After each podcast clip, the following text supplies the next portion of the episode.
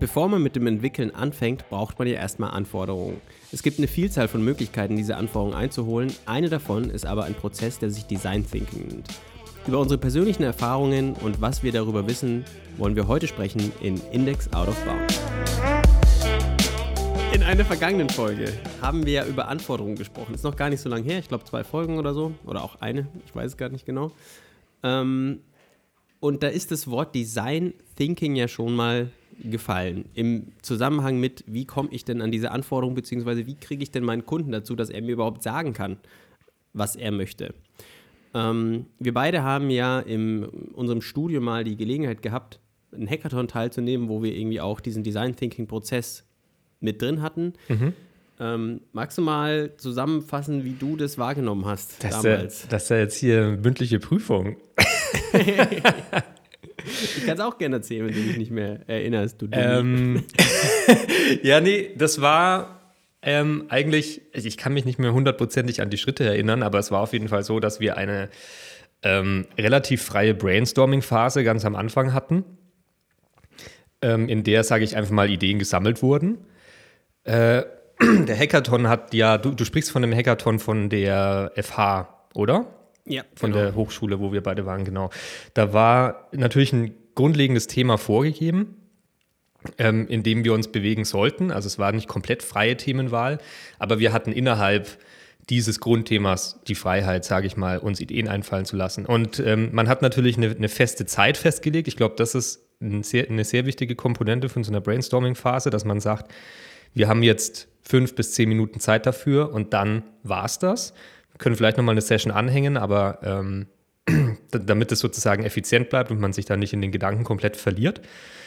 Und dann haben wir angefangen, aus diesen Ideen, äh, diese, mit in den, äh, diese, den Pool an Ideen abzustimmen ähm, und zu sehen, welche Idee wohl im Team so am stärksten vertreten wird und haben angefangen, die Stück für Stück auszuformulieren in unterschiedlichen Schritten. Ähm, da weiß ich jetzt anscheinend aber tatsächlich nicht mehr so viel drüber. also, wenn du da einsteigen könntest. Ich war nämlich komplett besoffen. genau. Hat niemand ähm, mitbekommen, aber. Ja, also das ist schon eine gute Zusammenfassung von dem, was da irgendwie passiert ist. Also ich rezitiere auch nur aus meiner Erinnerung, weil der Hackathon hatte auch quasi als Ziel, uns zum einen Scrum und zum anderen eben Design Thinking irgendwie näher zu bringen. Mhm. Das heißt, da wie wir, so wie wir das da gemacht haben, war, glaube ich, schon sehr nah an einer Praxis, wie man Design Thinking machen kann. In der Realität sieht es häufig irgendwie, gibt es da, glaube ich, viele Abwandlungen davon und das ist auch okay, dass es diese Abwandlungen gibt.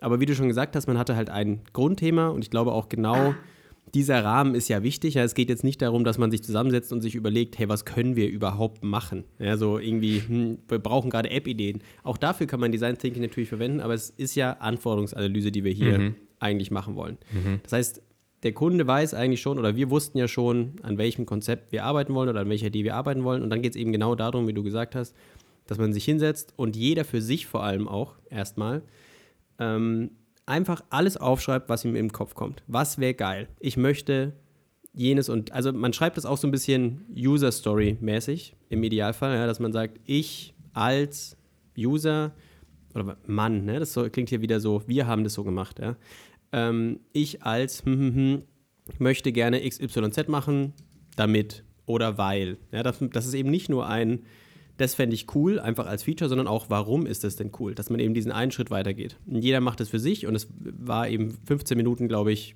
ähm, gedeckelt. Und nach diesen 15 Minuten ähm, hat man ähm, die, alle Ideen an so ein Board geklemmt, weil es eben jeder für sich gemacht hat. Jeder konnte seine Ideen vorstellen. Dann hat man da kurz drüber diskutiert und dann hat jedes Teammitglied so einen Zettel bekommen mit so kleinen roten Punkten. Ich glaube, drei Stück hat jeder gehabt. Und dann ging es darum, dass man quasi die Ideen, die einem oder die Features, die einem am wichtigsten sind, dass man die beklebt. Dass man da quasi, man konnte auch mehrere auf eins kleben, aber man hat eben nur genau. diese drei Stück. Diese Abstimmung, und, ne?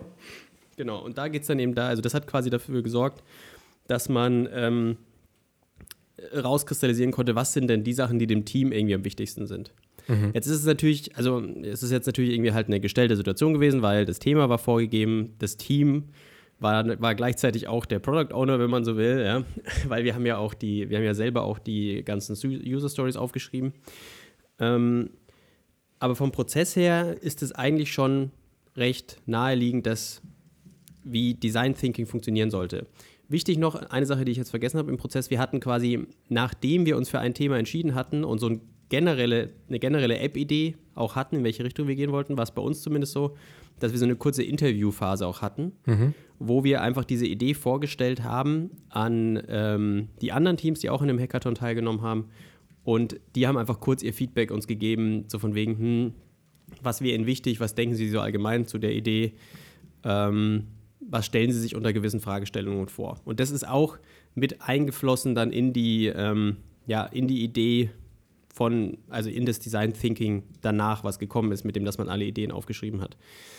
Mhm. Genau.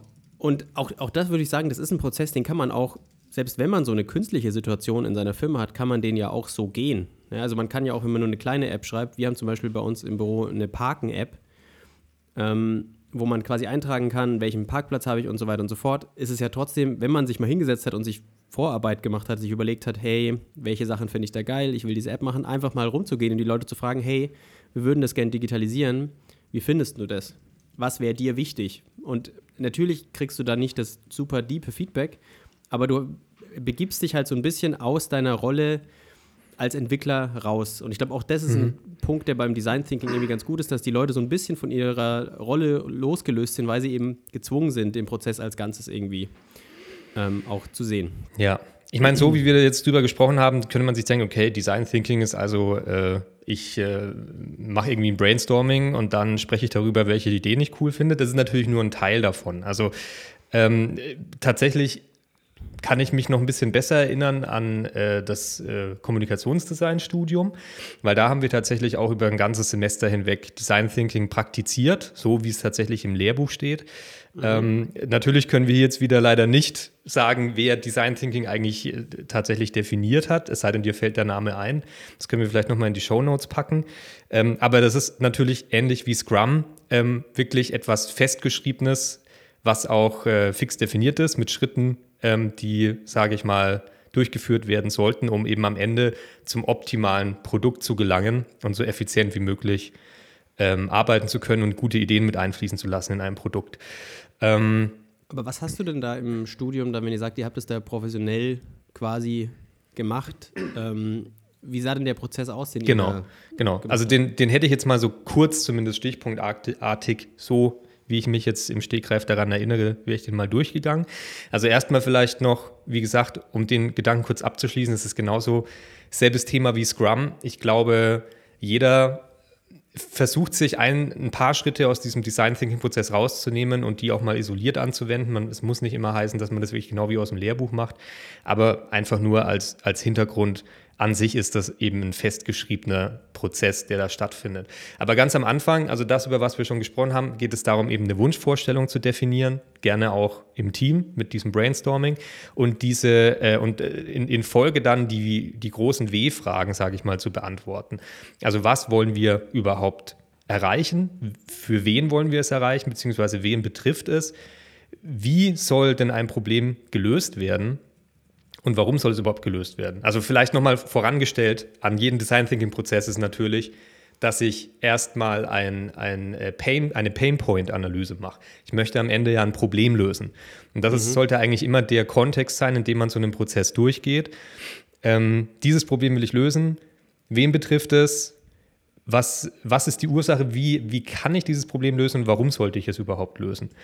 Ähm, mit denen Hintergrundinformationen sind, sind wir dann tatsächlich in die Öffentlichkeit gegangen und haben User-Interviews gemacht. Also wir haben wirklich Leute einfach in der Stadt befragt, äh, die die Lust hatten. Ähm, damals bei dem Projekt war es auch so, dass wir die teilweise sogar filmen durften und dann eben im, äh, in der Runde präsentiert haben, ähm, welche Antworten wir so bekommen haben. Das war mega, waren mega interessante Insights. Waren zum Glück ein paar Leute dabei, die da Bock drauf hatten. Habt ihr dann auch angefangen, da Profile anzulegen? Also, dass ihr die gefragt habt, wie alt sind die, genau. also die Personas im Endeffekt, wenn man so Genau. Mhm. Also, äh, klar, wir haben dann User-Interviews gemacht und daraus eben ähm, Personas entwickelt. Wir haben dann nicht wirklich die exakt diese Personen genommen, aber halt Personas entwickelt, die sehr stark diesen Menschen entsprochen haben.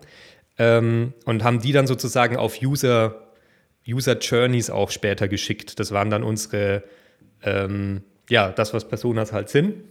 Mhm. Unsere fiktiven Personen, die sich in bestimmten Situationen eben auf eine gewisse Art verhalten und getrieben und motiviert sind durch bestimmte Werte, die sie innehalten.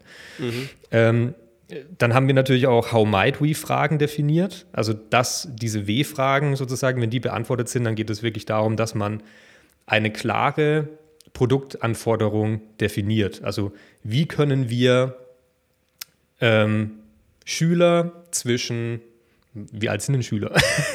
zwischen, zwischen, zwischen 6 und 19 Jahren oder sowas. Ähm, in einer schwierigen äh, äh, Beruf, beruflichen Situation irgendwie äh, produktiv unterstützen. Ist jetzt mal so völlig bei den Haaren herbeigezogen, aber so ähnlich könnte eine How might we Frage klingen. Also am Ende hat man wirklich einen Satz, wo alle wichtigen Infos, die man bis dahin definiert hat, drinstehen. Mhm. Und auf, dieser, auf Basis dieser How might we Frage kannst du dann anfangen, Konzepte ähm, zu erstellen, verschiedene, die du auch eben wieder mit User Stories durchgehen kannst und mit deinen Personas prüfen kannst, ob die überhaupt so Sinn machen. Am besten gehst du dann mit den Konzepten auch nochmal raus und machst weitere Interviews.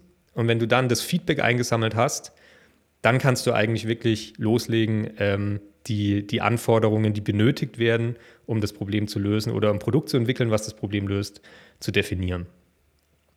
Okay. Sorry für meinen ewig langen Monolog. Nee, ich finde, ich finde es ja sehr, sehr, ähm, sehr, sehr wichtig, dass du das gesagt hast. Und ich finde auch, also mein Bild von Design Thinking war ja dann so gesehen nur ein ganz kleiner Teil von dem tatsächlichen Prozess, wie der halt mhm. funktionieren sollte. Und an sich ist es ja, ich meine, so ein Prozess gibt einem ja auch irgendwie Halt. Und es wäre ja eigentlich auch schön, wenn man sich darüber, gerade in einem Film, wenn man da irgendwie vom Kunden, wir hatten ja in dieser anderen Folge darüber gesprochen, wie schwer es manchmal ist, vom Kunden Anforderungen zu bekommen. Und wenn man jetzt eben quasi sagt, dieses, was vorausgeht von unserer Entwicklerseite oder auch von der äh, Projektmanagerseite, ist, dass ich wirklich versuche zu verstehen, was ist das Problem irgendwie, ja? dass ich das vorher mal irgendwie versuche rauszukristallisieren, dass ich versuche, das zu definieren, dass auch mal quasi Rücksprache halte, hey, ist das euer Problem?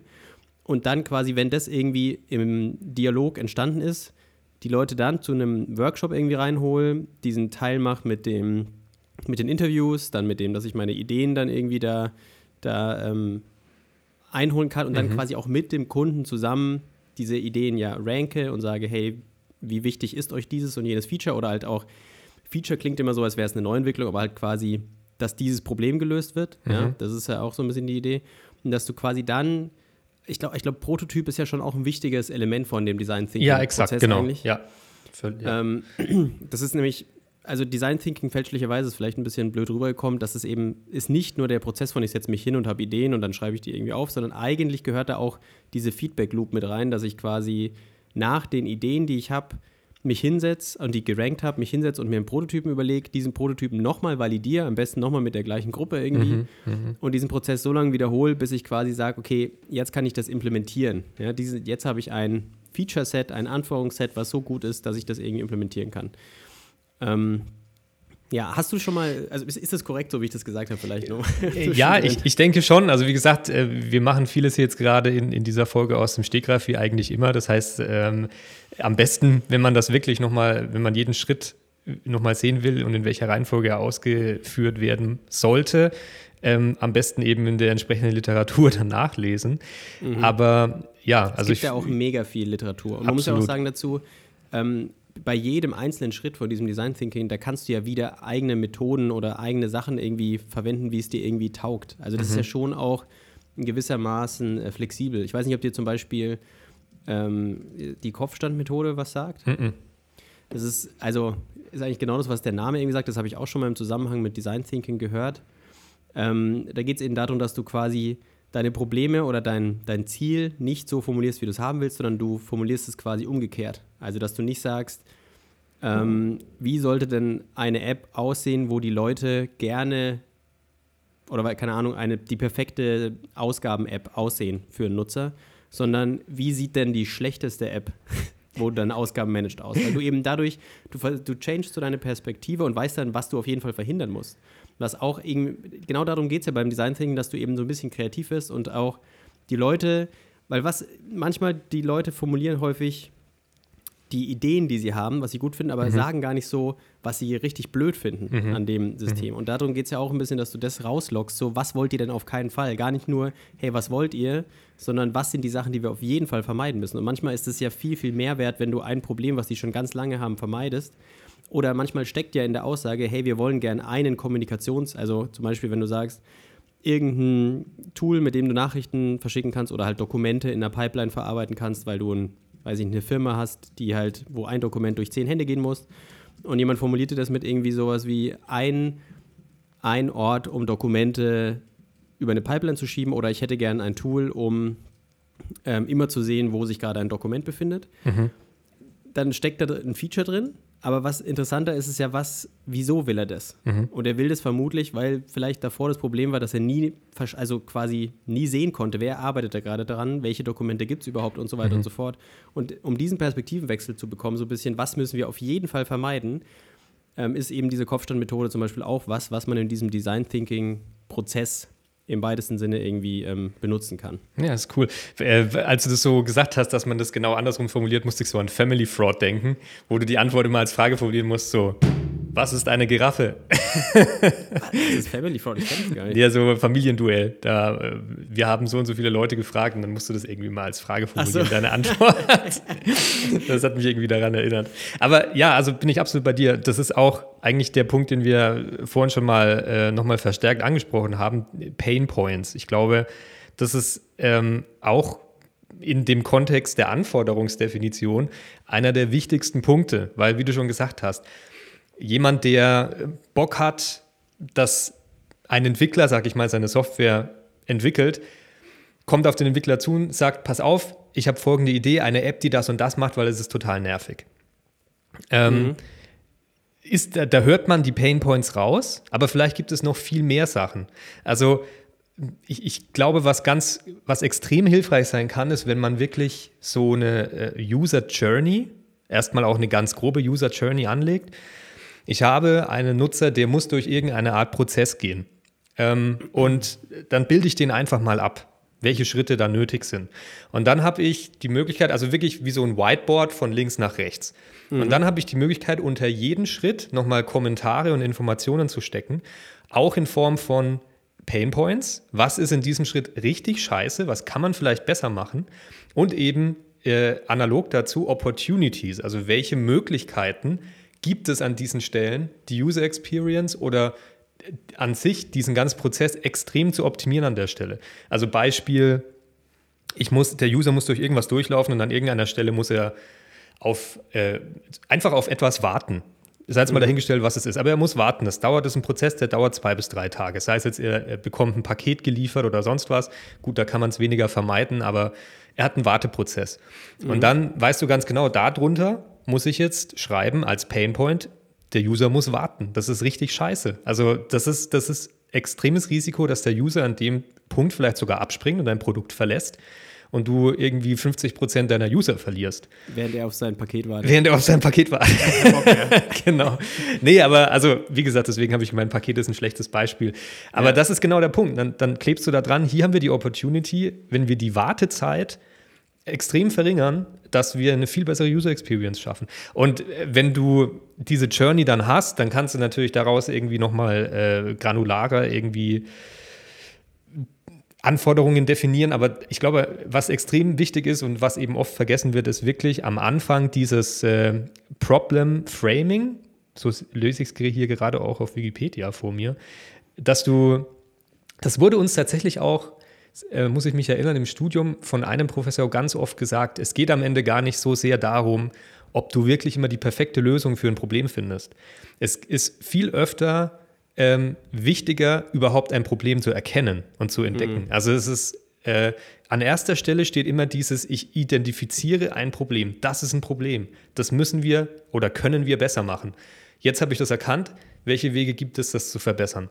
Und mhm. das ist, glaube ich, für, wenn man, wenn man mit dem Mindset rangeht, äh, ein ziemlich, ja, ziemlich guter Garant für ein erfolgreiches Produkt, würde ich fast sagen. Ich habe letztens auch ein interessantes Zitat gehört, da hat jemand gesagt, meistens ist die Person, die ein Problem erkennt oder verstanden hat, auch die Person, die das Problem löst. Mhm. Weil es eben dieses, genau wie du gesagt hast, dieses Verständnis für ein Problem muss erst irgendwie entstehen. Und genau das ist ja eigentlich der erste Step von diesem Design Thinking Prozess, Mhm. dass du versuchst, Empathie mit der Zielgruppe aufzubauen. Dass Exakt, du verstehst, was ist der Punkt, was wollen die im Kern erreichen. Und auch dieses, also wir haben jetzt da viele Buzzwords erwähnt, ne? mit der Kopfstandmethode, mit User Journeys, mit Personas und so weiter. Das sind alles Tools, die dann an bestimmten Stellen da eingesetzt werden, vermutlich immer ziemlich am Anfang, um eben dann für den Rest des Design Thinkings Prozess halt diese Angelpunkte zu haben. User Journeys finde ich zum Beispiel ein mega spannendes Thema. Das ist auch allgemein, um neue Features zu äh, finden. Und also User Journeys begleiten einen ja immer, auch wenn man das Produkt dann weiterentwickelt, dass man da halt sehen kann, was sind denn wichtige Features und so weiter. Aber es ist vielleicht ein neuer Podcast auch wert, dass man mal so diese ganzen Punkte da be bespricht. Aber ähm, genau dabei hilft einem ja Design Thinking, um diese Empathie irgendwie aufzubauen. Und ich möchte auch, das sind jetzt, wie gesagt, viele Begrifflichkeiten. Ich möchte nur so ein bisschen den Leuten die Angst davor nehmen, wenn man sich so denkt, okay, fuck, muss ich das alles irgendwie können. Eigentlich geht es eigentlich nur darum, dass man sich eben so ein bisschen Zeit nimmt, bevor man an die Implementierung geht, sich vorher mal hinzusetzen, sich zu überlegen und wirklich auch komplett frei. Das ist halt auch der Punkt. Auch spinnen. Dass man auch sich mal loslöst von, ist es technisch möglich, sondern einfach mal träumt. Was wäre denn die idealste Lösung, das zu machen? Dass man versucht, mal eine andere Perspektive einzunehmen, dass man mit Leuten spricht. Und dass man das aber trotzdem in diesem Rahmen des Design Thinkings macht. Also sich klar die Problemformulierung vorher irgendwie gemacht hat, wo, in welche Richtung will ich denken, dass man klare Zeithorizonte setzt, wie lange ich mir denn dafür Zeit nehme. Ähm, und dass ich eben auch dieses Ranking irgendwie mache. Aber was dann dieses Design Thinking ermöglicht, ist eben, dass ich in den Dialog mit dem Kunden oder auch mit mir selbst, ja, ich kann man das, also ich habe das zum Beispiel im Studium häufig auch für Anwendungen gemacht, an denen ich selbst gearbeitet habe, dass ich mich einfach mit einem Kommiliton zusammen hingesetzt habe und mal für 15 Minuten einfach alles aufgeschrieben habe, was wir geil fanden. Und dann halt das uns aufge also betrachtet, bewertet, ist es gut, ist es nicht so gut, ist es machbar. Ansonsten ist es halt vielleicht in den Backlog für Version 1.0, äh, 1.0, 2.0 gewandert, ja. Ähm, aber es versetzt dich ja auch in diese Mut und das, was auch cool ist, ist, es erzeugt so einen Motivationsschub, ja, weil die Leute haben das Gefühl, sie sind Teil davon, sie können da was gestalten. Ich meine, es setzt auch voraus, dass der Kunde generell Bock hat, mit dir zusammenzuarbeiten. Absolut. So ein bisschen diese Mentalität, die leider in der Softwareentwicklung oder halt allgemein im Handwerk vorherrscht mit, ich gebe einen Auftrag und dann ist das vergessen, die geht dann natürlich nicht. Also, ähm, aber das ist zum Beispiel so eine Sache, da, da würde ich eigentlich sagen, dieser Podcast, auch wenn bei uns geht es hauptsächlich um Spaß, um Entwickeln, ja? Ja. aber trotzdem eine andere Aufgabe sollte sein, Förderung des Dialogs zwischen Entwickler und Kunden. Weil das eben eine Partnerschaft ist. Das ist ein Dialog, den man eingeht. Das ist kein, ich will das, mach mir das, sondern es ist ein, ich habe hier ein Problem, können wir das gemeinsam lösen. Es ist wirklich, Absolut. und so müssen es auch die Kunden irgendwie sehen und deswegen sollte man sich da auch mit Respekt begegnen.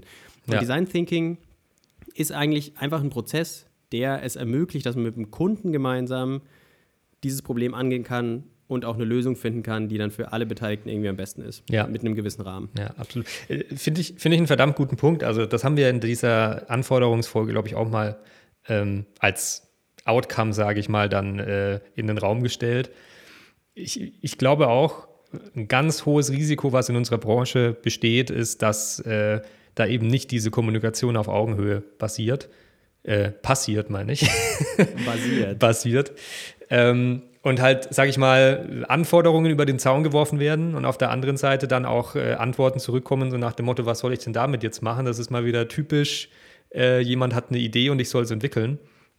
Also am Ende, wir reden die ganze Zeit darüber, Design Thinking ist ein Framework, um Probleme zu erkennen und sie möglichst effizient und optimal zu lösen. Design Thinking basiert ja auch auf einem Problem, das gelöst werden musste. Also das hat sich ja niemand an den Haaren herbeigezogen, weil er Bock drauf hatte, sondern das versucht ja auch ein Problem zu lösen. Und ich glaube, eines der vielen Probleme, die es lösen kann, ist eben genau das. Man sitzt, egal welchen Rang man hat, welche Position man hat, äh, was man jetzt tatsächlich gerade äh, in, in einer Firma macht, sitzen alle am Ende am selben Tisch und spinnen rum. Und ähm, wenn das passiert, glaube ich, dann ist ganz viel Möglichkeit da, eben ein, äh, auf gute Ideen zu kommen, gute Probleme zu erkennen und gute Produkte auch zu entwickeln. Ähm, und nicht irgendwie am, an den Usern vorbei zu entwickeln und irgendwelche Produkte auf den Markt zu werfen, die niemand braucht. Ja. Absolut. Und ähm, nur weil wir das im Vorfeld von dieser Folge mal besprochen hatten, bevor wir vielleicht diese Episode hier beenden. Es gibt noch sehr viel mehr zu Design Thinking zu sagen, aber ähm, diese Verwechslung von Design, dass es hier nur um UI geht, ja, mhm. weil Design drin steht. Ähm, möchtest du dazu noch kurz zwei Sätze sagen über die Bedeutung von Design? Ja, ta tatsächlich hätte ich da, äh, das hätte ich auch auf jeden Fall noch angesprochen. Vielleicht noch eine Sache, die noch zu dem technischen Part gehört. Ich denke, dieser ganze Ansatz mit dem, ich mache mir Gedanken und gehe dann auf Menschen zu und frage sie, was sie davon halten und dann gehe ich wieder zurück und mache mir Gedanken und dann gehe ich wieder auf Menschen zu, ähm, ist in Design Thinking auf jeden Fall als fundamentaler Bestandteil dabei aber lässt sich auch gut auf die Technik übertragen in dem Motto Release Early, Release Often. Also ich denke auch, ähm, das kommt natürlich auch immer aufs Produkt an, aber grundsätzlich ist es gut, lieber mit vielen Updates äh, oder mit, mit kleinen Updates immer oft rauszugehen und zu schauen, wie finden die User das denn überhaupt und dass ich mein Produkt irgendwie wirklich auch als dynamische Plattform verwende, um User-Feedback einzusammeln, damit ich am Ende das Produkt für diese Personen bestmöglich entwickeln kann. Weil am Ende, das ist genauso wie bei einer Website oder wie bei einer App oder sonst was, ich mache die Website nicht für mich ähm, oder für den Kunden. Am Ende soll die Website dem User